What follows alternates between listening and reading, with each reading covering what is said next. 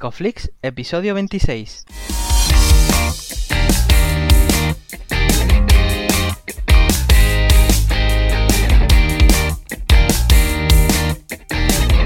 Bienvenidos a Psicoflix, un espacio de psicólogos para psicólogos, un podcast donde entre todos buscamos ser cada vez mejores profesionales de la psicología. Aquí hablamos de todas las estrategias, técnicas y noticias de la psicología contemporánea, pero siempre con la evidencia científica que nos gusta defender. Hoy estamos a 5 de septiembre y estamos emitiendo nuestro episodio número 26, en el que vamos a hablar sobre las altas capacidades intelectuales. Pero antes, recordaros que en psicoflix.com podéis registraros de manera gratuita y participar para conseguir acceso a más recursos terapéuticos.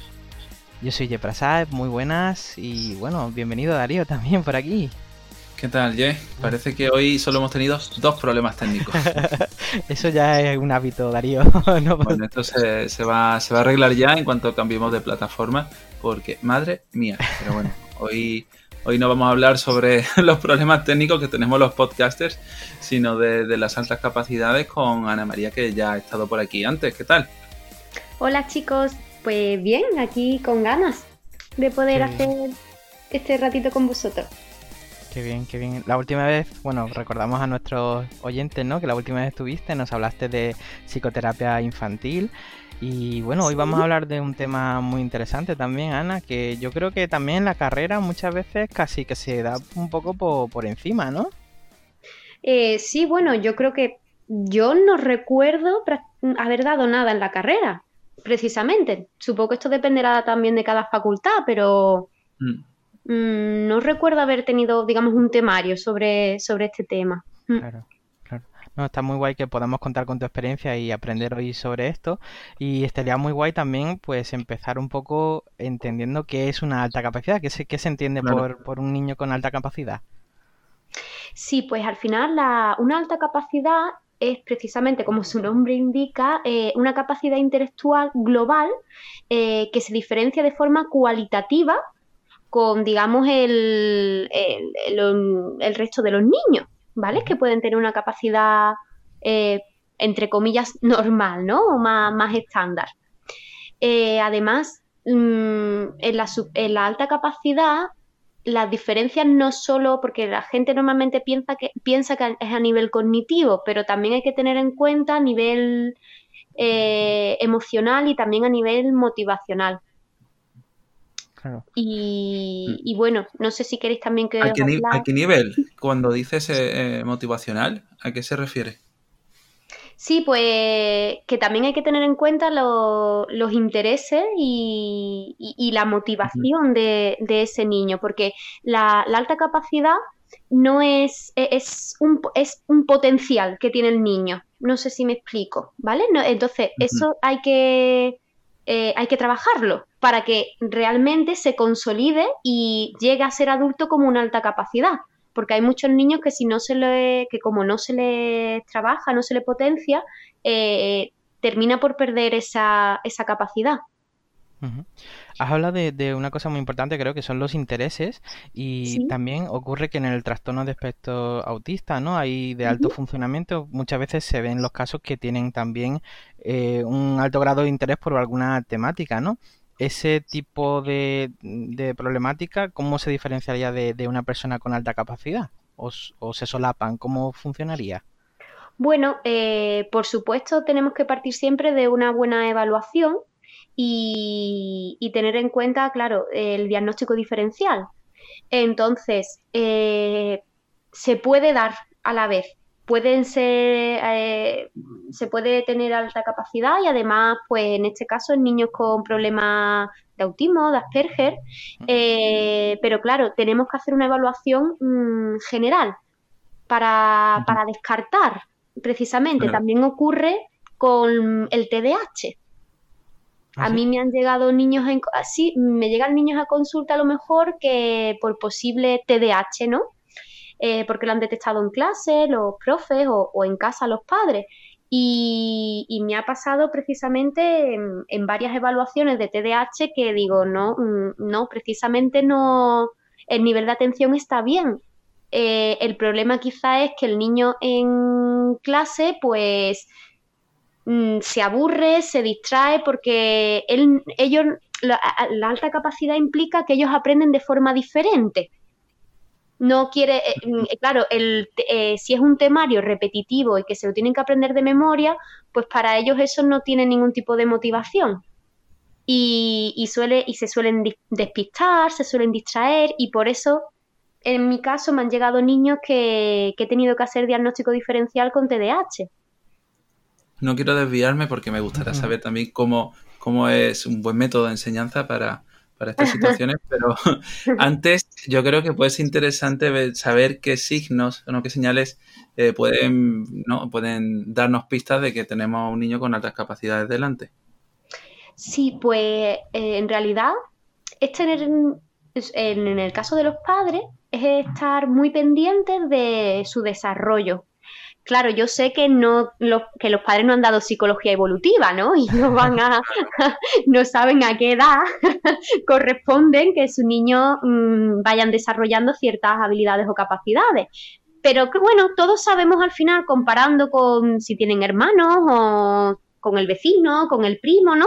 Siempre vemos pues que son niños que a lo mejor, por ejemplo, a nivel de lenguaje eh, suelen destacar suelen destacar porque o aprenden a hablar muy rápido, o sea, muy pronto, perdón, o eh, utilizan un vocabulario que no corresponde a su edad. Luego después también suelen ser niños que, como hemos hablado antes de los intereses y la motivación, ¿no?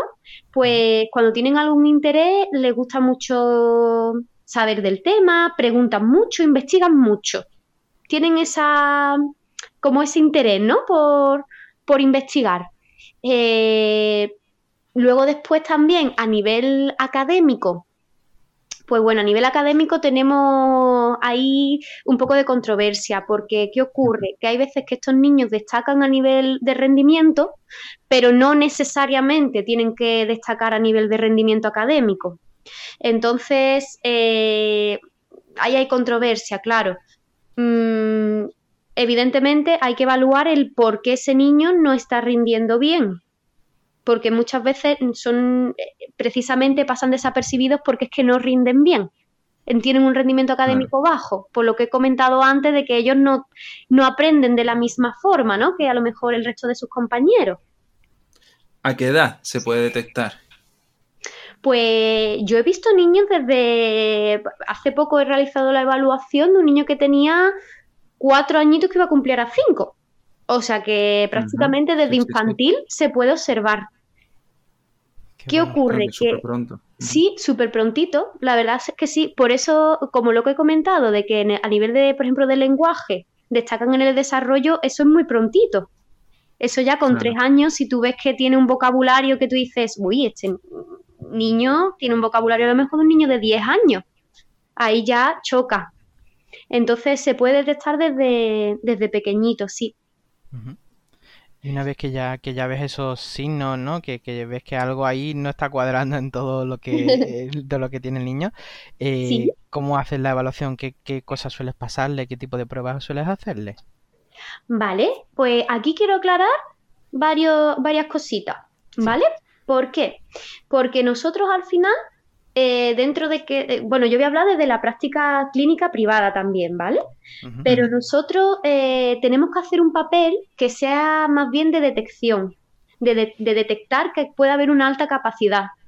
Pero el diagnóstico, aparte de que si no lo tendría que hacer un psicólogo clínico y no sanitario, realmente el diagnóstico que luego les puede ayudar a los padres a nivel escolar, sobre todo, y luego a nivel de ayudas o, bueno, de reconocimiento, más bien dicho, es el, diagnóstico que hacen en el cole, el diagnóstico psicopedagógico. Entonces, bueno, aclarando un poquito esto, eh, yo normalmente suelo pasar algún test de, bueno, pues de, de, inteligencia, ¿no? De que todos podemos conocer, que para, por lo menos tener ya la señal de que estamos en el buen camino.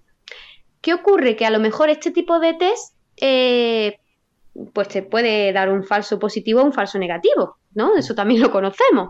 Entonces, bueno, a mí me gusta pasar un par de test de, inteligencia, pero luego después también pasar algunos eh, algunos test también de, pues, de rendimiento, de habilidades o, por ejemplo, uno que suelo utilizar que es una batería psicopedagógica es el test Evalúa y ese test pues te da mucha, mm, eh, muchas puntuaciones de diferentes factores, como puede ser memoria, atención, y hay uno también precisamente de inteligencia.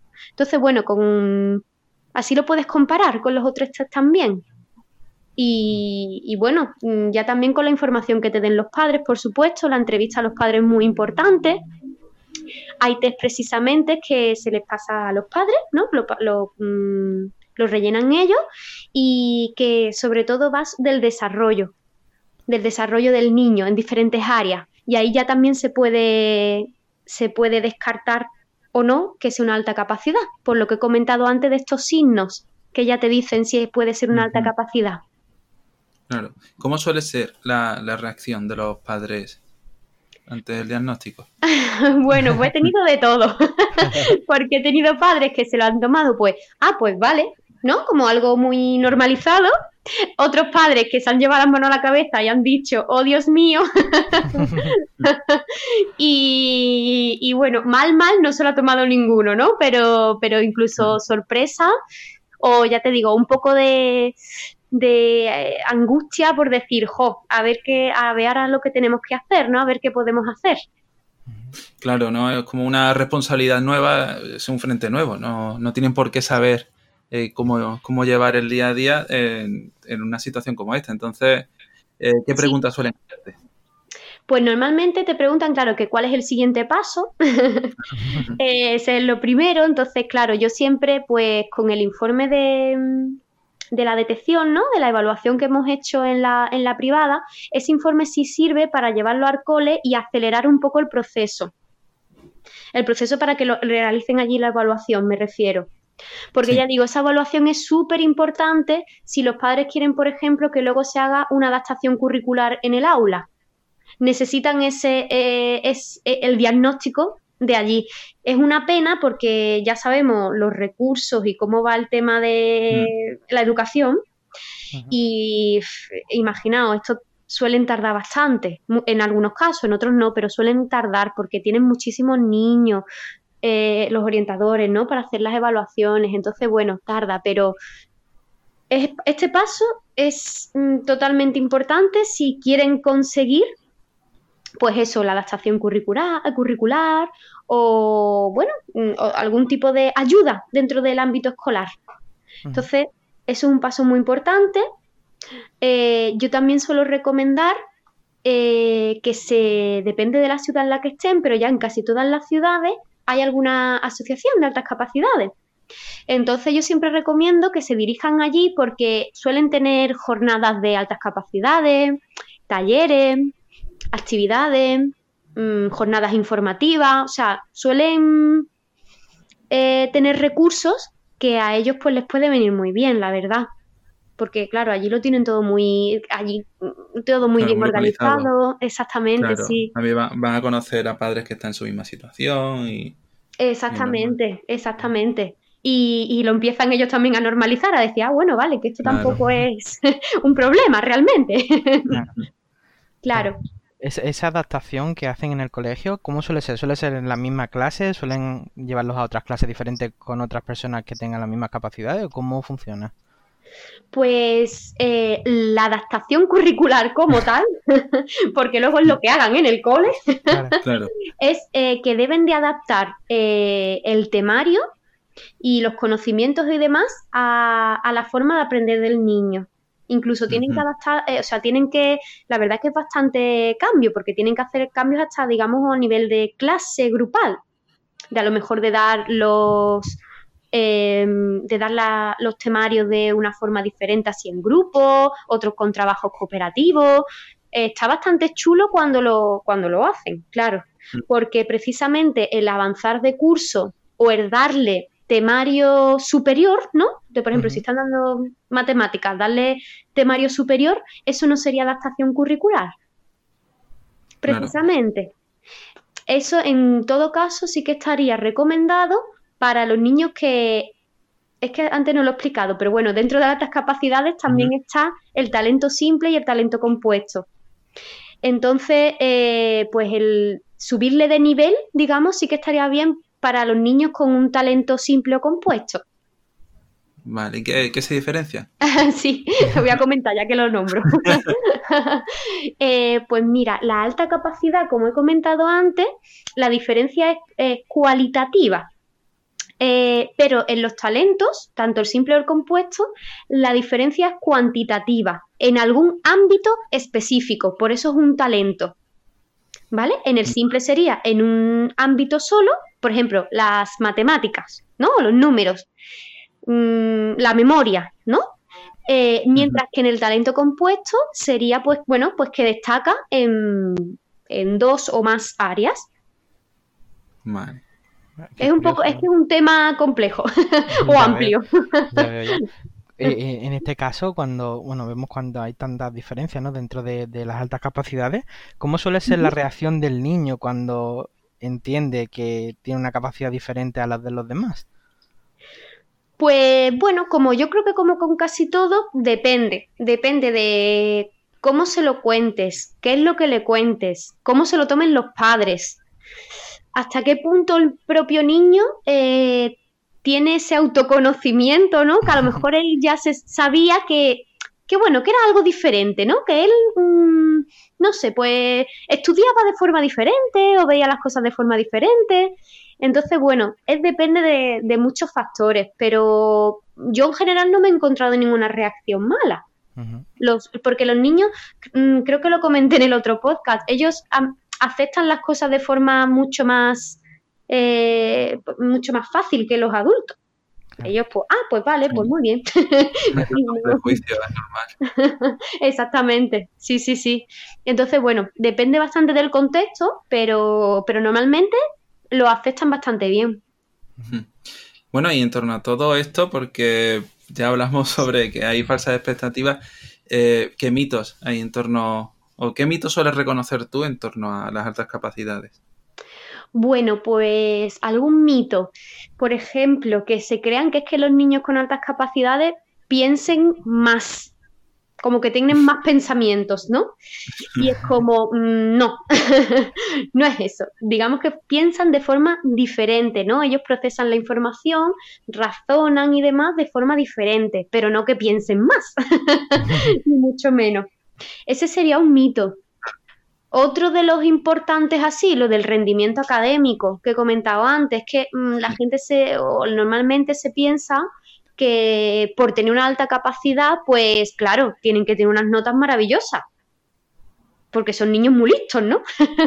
Entonces, eh, ¿qué pasa? Que ese es un mito que hace mucho daño, porque así hay muchos niños que no se le detecta esta alta capacidad y como he comentado, es un potencial y si no se le detecta y no se potencia, se pierde. Entonces la verdad que, es una pena, pero ocurre mucho. Porque claro, a lo mejor son niños pues que se aburren en clase y si se aburren en clase, pues como sea un niño inquieto, pues ya sabemos, es como el niño así inquieto de la clase, se mueve más, no sé qué, y pues el profesor, la profesora, pues con 30 niños a cargo, pues claro, Mm, no se va a poner a pensar si ese niño es inquieto porque está aburrido o porque o por lo que sea, ¿no? Directamente si no es TDAH. pero, pero bueno. Y luego después, pues algún mito más. Mm, mismo no crees que, que, por ejemplo, en el contexto educativo, Siempre hablamos de la detección temprana y también sobre el tacto que puedan tener. ¿Tú crees que, bueno, la formación que tengan los, profesores y, demás ahora mismo, ¿tú crees que es suficiente? No, para nada. Para nada, para nada. Creo que es muy necesaria esa formación, porque es lo que os he comentado, a los profesores les cuesta mucho hacer, entre comillas, ese diagnóstico diferencial, ¿no? El darse cuenta de, qué es lo que ocurre realmente. Y aparte de eso, aparte de que les cuesta detectarlo, eh, luego tampoco tienen la formación suficiente para llevar a cabo esas adaptaciones curriculares que hemos hablado antes. Mm, mm. Pocos profesores las tienen y es una pena. Y bueno, yo entiendo perfectamente que también para los profesores pues cuando le, le, dicen de hacer esa adaptación, pues para ellos tiene que ser también un problema, porque es que no, no tienen esa formación, no saben cómo hacerlo. Mm. Entonces, además de, la adaptación curricular y, bueno, el apoyo a, padres, ¿hay algún otro rol que tenga que coger eh, el psicólogo o la psicóloga que esté acompañando en este proceso? Pues sí, también está, claro, está como en cualquier otro, otro caso infantil. Eh, es el hecho de que tú puedes evaluar, aparte de estar evaluando esa alta capacidad, tú puedes detectar, ya sea por la entrevista con los padres o por tu trato con el niño o por algún resultado de algún test, que, puedes ayudar al niño a mejorar en algo, ¿vale? ¿Por qué? Eh, por ejemplo, no sé, mm, a nivel emocional, ¿vale?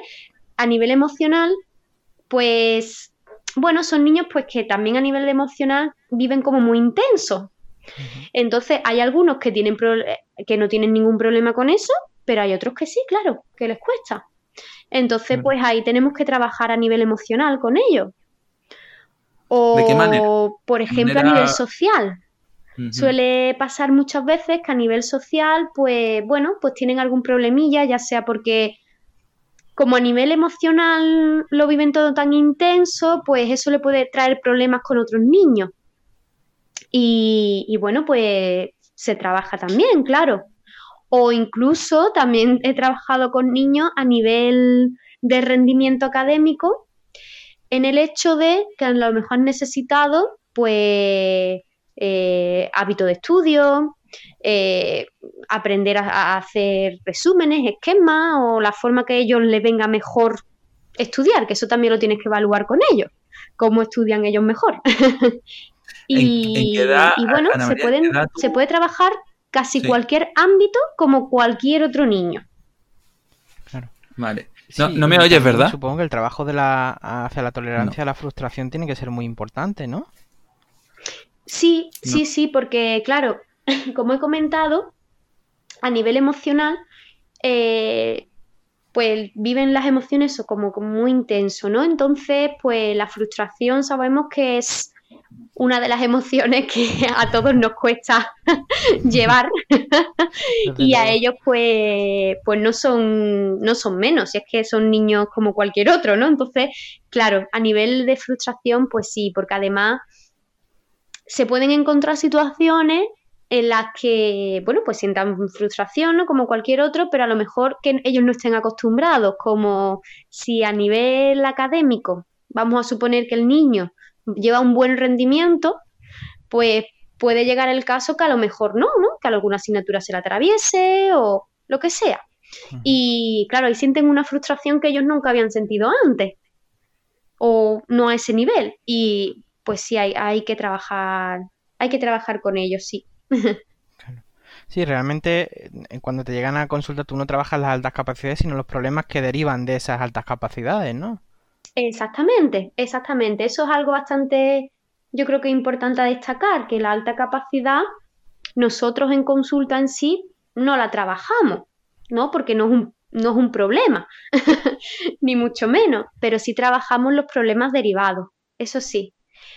También, claro, hay que recomendar a los padres, por supuestísimo, el potenciar esa alta capacidad, que ahí también es una parte de nuestro trabajo, el aconsejarles, el Mm, pues darle ¿no? esas recomendaciones para que ellos sigan potenciando. O sea, nosotros en, en consulta no lo trabajamos en sí, pero tenemos que eh, asesorar a los padres. Claro. ¿Y qué, tipo de, no sé, utilizas juegos con ellos? ¿Cómo lo haces cuando te encuentras en terapia con ellos? Para, para, perdón, para, para generar esa relación terapéutica. Para la relación terapéutica, ¿no? Sí. Pues como cualquier otro niño. Eh, o sea, me explico. Eh, bueno, también es depende de cómo vengan ellos a consulta, si vienen sabiendo a lo que vienen, si no lo saben, que son cosas diferentes, ¿no? Pero bueno, al final es eh, cercanía, cariño, porque además yo por lo menos lo que me he encontrado eh, siempre han sido niños muy cariñosos. Yo no sé si será algo común, pero son niños muy cariñosos, muy cercanos. Y, y tampoco, y a mí lo que no me gusta hacer con los niños es, vamos a llamarlo de alguna de esta forma, poco transparente. A mí me gusta ser transparente con ellos y que sepan lo que estamos haciendo y para qué lo estamos haciendo y bueno, yo creo que ellos te lo agradecen también, ¿sabes? Porque muchas veces como, no, venimos aquí a hacer juegos. Claro. Mm, bueno, juegos, pero ¿para qué, no? y, bueno, pues si te los ganas con esa cercanía, con al principio hacer algún juego de presentación, a mí me gusta siempre hacer un juego de presentación, y, y en, en, realidad yo es que también tengo un poco de habilidad en lo de ganarme a los niños, así que se me da bien. está bien, eso está bien. No, te lo preguntaba, de hecho, es que mm, porque normalmente cuando cuando tú tienes un niño delante, ¿no? Si es muy pequeño, intentamos adaptarnos a él, ¿no? Pero en este caso, al tener un nivel superior, digamos, de inteligencia, eh, no sé si cuesta mucho más conectar con ellos o por eso, por eso me surgía la duda, ¿no? Vale, vale. Eh, no, lo que tienes que tener es eso, cuidado en el sentido de, bueno, evalúate un poquito cuál es su nivel, sobre todo a nivel, por ejemplo, eh, de lenguaje. Porque si es un niño, yo qué sé, de 6 o 7 años que tiene un lenguaje de 10, pues mejor ponte tú a un, a un lenguaje de 10, no de 6, porque si no es que va a decir, mm, ¿por qué me hablas así, no? Como, eh, se siente como más en sintonía contigo, que eso es muy importante, el que sientan esa sintonía. Entonces, mm, bueno, yo no destacaría nada así importante por el hecho de ser altas capacidades. Al final es, es un niño y te tienes que adaptar a, ese niño. Claro, claro. Y bueno, el papel de la familia también es muy importante. ¿Cómo, cómo pueden ayudarles desde casa? Desde casa, pues bueno, lo primero ese, ese observar y el darse cuenta, ¿no? Que creo que es muy importante, el darse cuenta de que, uy, mm, aquí puede ser que, que ocurra algo, ¿no? Y ya pues iniciar el proceso de, evaluación y demás. Y luego ya, digamos, cuando ya está diagnosticado y demás, pues en casa la verdad que, que es bastante fácil en el sentido de que al final es déjate llevar un poco por lo que el niño mm, eh, le apetezca o quiera. bueno, suena un poco raro, pero me refiero que si tiene interés por leer, potenciale la lectura. Si tiene interés, eh, este es un tema muy típico, los dinosaurios, pues potenciale que él pueda tener información a mano, que pueda investigar, eh, que te pueda preguntar, que tenga recursos a los que acudir y que, no se le deje, claro, que, que, se tengan en cuenta esas motivaciones que tiene el niño y se le potencie. Por supuesto, luego el tema de talleres o actividades, pues también, que ahora está súper de moda lo de la robótica, ¿no? Pues que se apunten a robótica, si les gusta. si les gusta. a todo, a todo lo que... a todo. Pero mm, es que tengan, sobre todo es que presten atención a ese niño, lo escuchen y, y lo apoyen, claro lo apoyen en, sus intereses, en sus motivaciones y que, no lo dejen, ¿no? A decir, no, esto no pasa nada o esto se mantiene. No, no, no, hay que potenciarlo, si no, se pierde. Claro. Eh, has hablado de una cosa que creo que es muy importante, el papel de la administración aquí. Supongo que habéis becas o recursos que se puedan usar en este caso.